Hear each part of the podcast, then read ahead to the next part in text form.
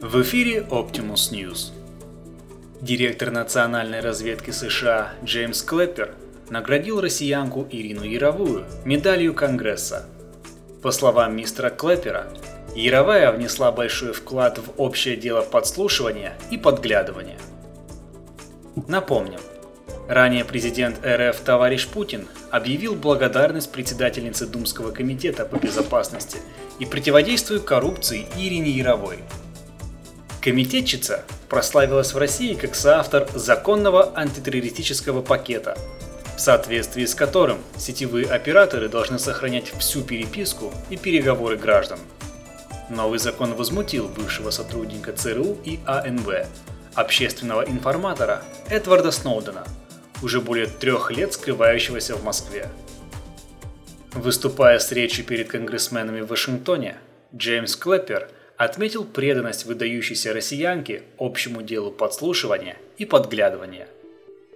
Миссис Яровая достойна золотой медали Конгресса.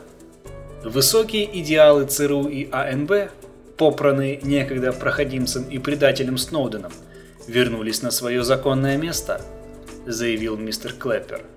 За что боролись, на то и напоролись, съехидничал разведдиректор в адрес Сноудена и русских. Клэппер напомнил конгрессменам, что Ирина Яровая получила письменную благодарность от президента России. Благодарность от самого мистера Путина – это, конечно, здорово, прокомментировал решение Кремля главный разведчик. Но ее в карман не положишь и в стакан не нальешь. Поэтому мы предлагаем выделить из фондов Госдепа миллион долларов в качестве премии для Ирины Яровой. Около 146% конгрессменов поддержали предложение Джеймса Клэпера.